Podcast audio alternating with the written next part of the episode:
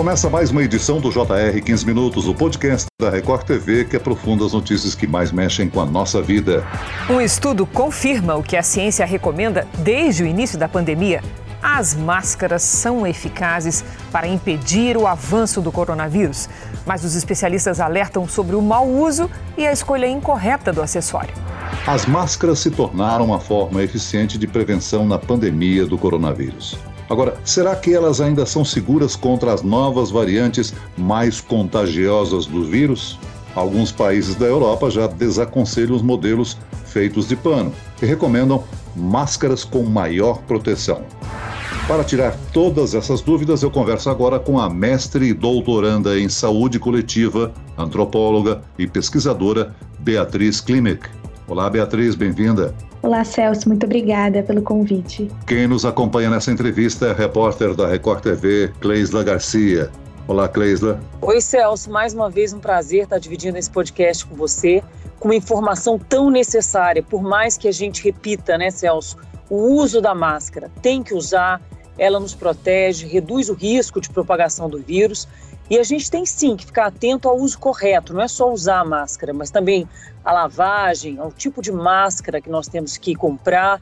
Vamos responder tudo isso agora com a doutora Beatriz. Beatriz, é a pergunta que todo mundo está se fazendo nesse momento. A máscara de pano funciona mesmo ou ela está agora sob júdice? Essa é uma ótima pergunta, porque quando a gente pensa no que, que ela funciona, a gente tem que pensar no porquê que ela foi é, instituída. Né? A intenção inicial da máscara de tecido é ela proteger o coletivo.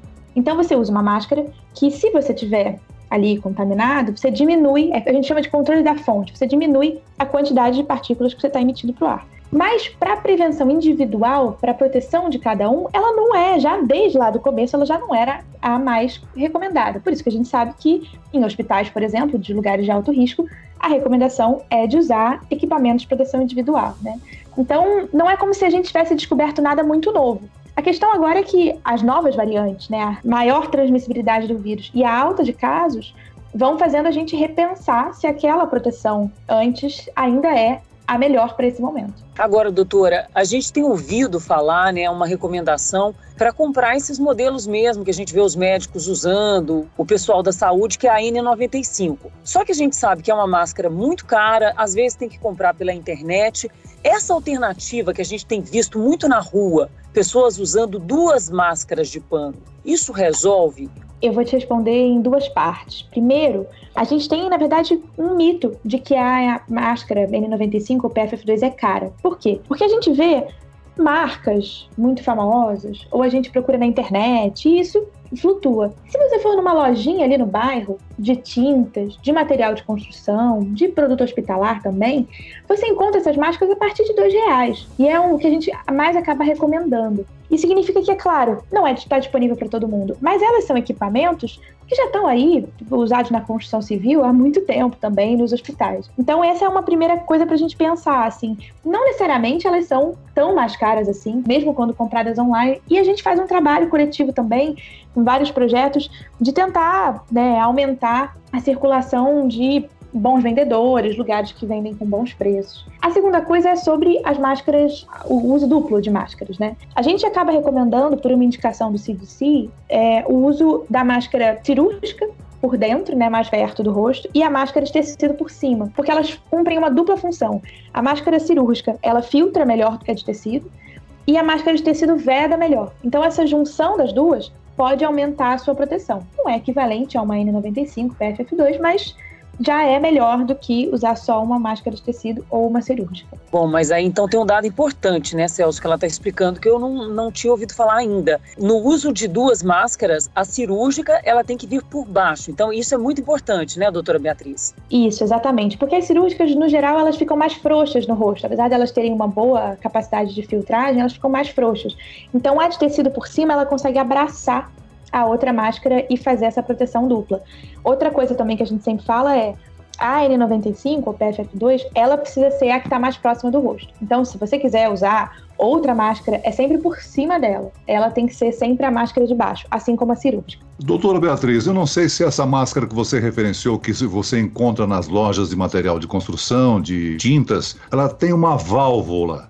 Elas são seguras? Algumas companhias aéreas não permitem o uso durante o voo. A válvula permite a entrada do vírus? Isso. A válvula não permite a entrada do vírus, mas ela permite a saída. E essa é uma questão de quando a gente pensa no uso das máscaras. Essas máscaras encontradas em lojas, enfim, materiais de construção e tudo, elas têm as duas opções. Você sempre encontra com válvula ou sem válvula. A com válvula não é recomendada por causa disso. Apesar dela, sinceramente, filtrar até com a válvula, talvez mais do que uma máscara de tecido toda frouxa no rosto, porque ela tem só aquela parte exalatória, ela não cumpre o seu papel de controle da fonte. Então, a gente se recomenda sempre a sem válvula por conta disso. Mas é inegável dizer que a pessoa que está usando mesmo com válvula está muito bem protegida. Doutora Beatriz, a gente sabe que o, correto é mesmo e o indicado ficar em casa, mas a gente sabe que existem emergências no nosso trabalho mesmo. Se eu precisar pegar um voo, por exemplo, qual é o tipo de máscara mais adequada? E se isso vale também para o transporte público? Absolutamente. O transporte público é um dos lugares de maior contaminação, por estarem né, muito fechados, assim como espaços fechados com um número grande de pessoas no geral. Né? A gente já sabe que esses são é, lugares de maior risco. Quando a gente vai pensa em pegar um avião, por exemplo, a gente sempre recomenda o uso das PFF2. E não é, enfim, tanto da nossa cabeça. Já tem, tem algumas companhias aéreas que só aceitam PFF2 nos seus passageiros, por entender que as máscaras de tecido já não protegem tão bem e o ambiente de um avião totalmente fechado pode ter uma alta, um alto risco de contaminação. Essa é a máscara que a gente recomenda principalmente para os lugares fechados. E a gente está caminhando aí pelo andar que a gente consegue observar para uma proibição de fato de máscaras que não são do tipo PFF2 em aeroportos e aviões. Entendi. Só para reforçar então, doutora Beatriz, a gente não está falando agora de lugares mais perigosos, né? Assim, de uma aglomeração de pessoas numa sala grande. A gente está falando aí de muitas pessoas num lugar fechado. Seria essa a exigência de uma máscara especial ou a prioridade, não é isso? Isso, a prioridade são os ambientes fechados no geral. Vamos dizer, olha, você vai ficar, é isso, entrar num ônibus, vai ficar horas Sim. no ônibus, tudo fechado? Sim. A gente, de fato, hoje, quanto mais a gente aprende sobre o vírus, a gente entende mais sobre a contaminação, sobre as experiências de outros países asiáticos, por exemplo, no combate da pandemia, países como a Alemanha e a França estão fazendo em relação às máscaras, a gente vai entendendo que, de fato, o mais adequado, principalmente porque a gente tem poucos lugares no mundo com o grau de contaminação que a gente tem aqui hoje, né, com a, a quantidade de variantes e de casos que a gente tem no Brasil hoje, as PFF2 são as mais adequadas para ambientes fechados. A gente recomenda ambientes fechados no geral. Para passear com o seu cachorro, para ir, né, assim, andar em lugares abertos, é bom evitar. Agora, a gente continua repetindo, né? Só a eficácia da máscara não é suficiente. A gente precisa pensar no distanciamento, na ventilação e em ficar em casa. Perguntam pra gente, pode ir em festa usando PFF2?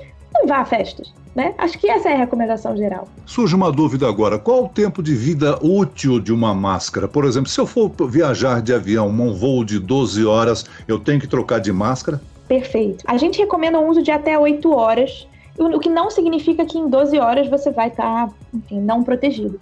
Isso é uma diferença, inclusive, em relação às máscaras de tecido, porque elas devem ser trocadas sempre que estiverem úmidas, o que não é o caso da PFF2. Então, num voo de 12 horas, teoricamente, você teria que trocar ali cinco vezes praticamente máscara de tecido. A gente sabe que as pessoas não fazem isso, mas esse seria o indicado. Se ela umedecer, a gente tem que trocar. Por isso, é também uma das vantagens da PFF2. Depois disso, elas são né, indicadas como descartáveis.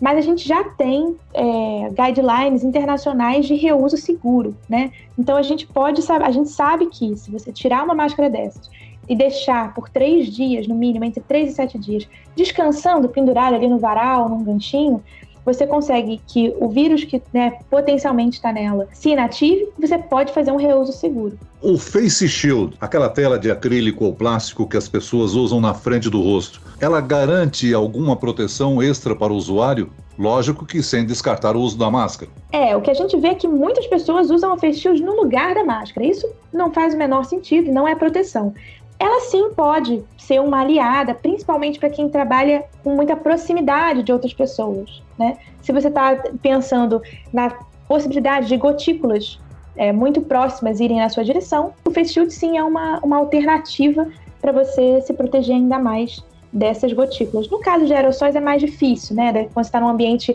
maior, sem ninguém ao seu redor, o face shield pode não ser tão necessário. Mesmo depois de tomar a vacina, ainda vai demorar um bom tempo para podermos sair na rua sem máscara, né, Beatriz? E eu queria lembrar aqui que na minha infância eu brinquei muito de mocinho e bandido, inspirado aí pelos filmes de faroeste, e a gente já usava máscara. É verdade. A gente tem muito a aprender, não só né, com, com uma, talvez uma mudança cultural, mas também com países que já têm o uso da máscara, como alguns países asiáticos, em respeito também ao outro, né? Uma pessoa está doente, vai à rua, precisa ir à rua, o uso de máscara também é tem, como a gente sempre diz, cultural, né? E a gente não tem essa tradição por aqui, mas como você muito bem disse, a gente tem algumas lembranças nossas de já termos brincado com proteções faciais. Celso, você está falando aí dos mocinhos e de bandidos e me ocorre assim é, nessa história de vilão, né, que é o vírus.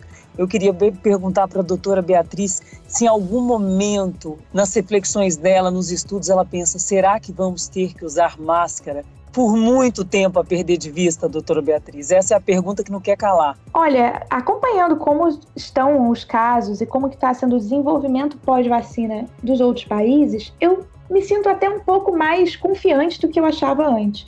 Considerando a rapidez de alguns países para vacinar sua população, você já consegue ter alguns pequenos espaços sem máscara, mas também com vacinas de alta eficácia, né? Algumas vacinas diferentes das que a gente tem aqui no Brasil hoje, que também são muito boas, mas que não, não oferecem aquele mesmo grau de proteção. Então, eu acho que nesse sentido a gente tem um caminho ainda pela frente, por isso a gente tem que se acostumar com o uso. Eu costumo dizer que é mais importante o momento de agora, então se acostumar com boas máscaras e a gente pensar aí no foco em boas vacinas, em disponibilidade, para que a gente possa o quanto antes se livrar do uso de máscaras obrigatório.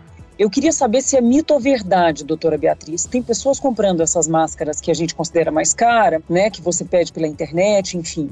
Essa máscara que não é de tecido. E as pessoas estão usando três ou quatro máscaras durante o mês. E elas, elas dizem que se bota no sol forte. Isso tem é um pouco de mito ou tem um pouco de verdade mesmo? Elas vão revezando as máscaras caras e botam para descansar no sol um dia ou dois. Ajuda? Essas máscaras não devem ser deixadas no sol. Porque elas têm uma camada, que eu vou fazer uma analogia simplificada aqui, mas sabe quando você passava a mão numa TV antiga, você tinha ali uma, uma eletricidade? Elas têm uma camada quase como isso, uma analogia aqui visual para a gente entender, que atrai o vírus para o tecido, então dificulta a passagem dele. Álcool, sabão, sol muito forte por muitos dias pode danificar essa camada, então é o que a gente não quer a gente pode sim fazer um reuso seguro dessa forma, tirando a máscara, deixando ela para descansar em algum lugar, entre 3 a 7 dias, no mínimo 3 dias é o que a gente recomenda, e você pode sim reutilizar ela, mas de preferência num lugar arejado sem sol direto. Porque a gente não, o, o, o sol não inativa o vírus de uma forma que seja interessante para que a gente possa correr o risco de prejudicar essa camada tão importante e especial que tem nela. Agora, doutora Beatriz, me ocorreu aqui uma dúvida. Eu estou em casa, é, encomendo um lanche ou uma refeição, desço de elevador até a portaria para apanhar o meu pedido, uso a máscara só nesse momento, chegando em casa. Eu posso tirar a máscara, borrifá-la com álcool e deixá-la pendurada isso posso reutilizá-la? A máscara PFF2, você diz? Sim. Ela não pode receber álcool, nem álcool, nem sabão, nem nada disso. Você pode simplesmente. A gente tem um hábito, né, do, da limpeza, muito também um hábito do brasileiro, de querer limpar e de querer desinfectar. A gente tem hoje a garantia de que essa máscara ela pode ser simplesmente tirada pendurada ali no varal, num cantinho, e em três dias você tem a inativação dela. O álcool realmente danifica as tramas e não é recomendado. Olha só, Celso, a quantidade de coisas que a gente está aprendendo com a doutora Beatriz, até da nossa lida. Quantos mitos a gente vai criando e se dedicando em fazer coisa errada. Muito obrigada, doutora Beatriz, por esses esclarecimentos. Muito bem, nós chegamos ao fim desta edição do 15 Minutos. Eu quero agradecer a participação da mestre doutoranda em saúde coletiva, antropóloga e pesquisadora, doutora Beatriz Klimek. Obrigado, doutora. Eu que agradeço muito as perguntas, o convite e eu sigo à disposição. Agradeço também a presença da repórter da Record TV, Cleisla Garcia. Cleisla. Eu que te agradeço, Celso. Muito obrigada. Esse podcast contou com a produção de Homero Augusto e dos estagiários David Bezerra e Larissa Silva, coordenação de conteúdo Camila Moraes, Edivaldo Nunes e Luciana Bergamo, direção de conteúdo Tiago Contreira, vice-presidente de jornalismo Antônio Guerreiro e eu, Celso Freitas, te aguardo no próximo episódio. Até lá!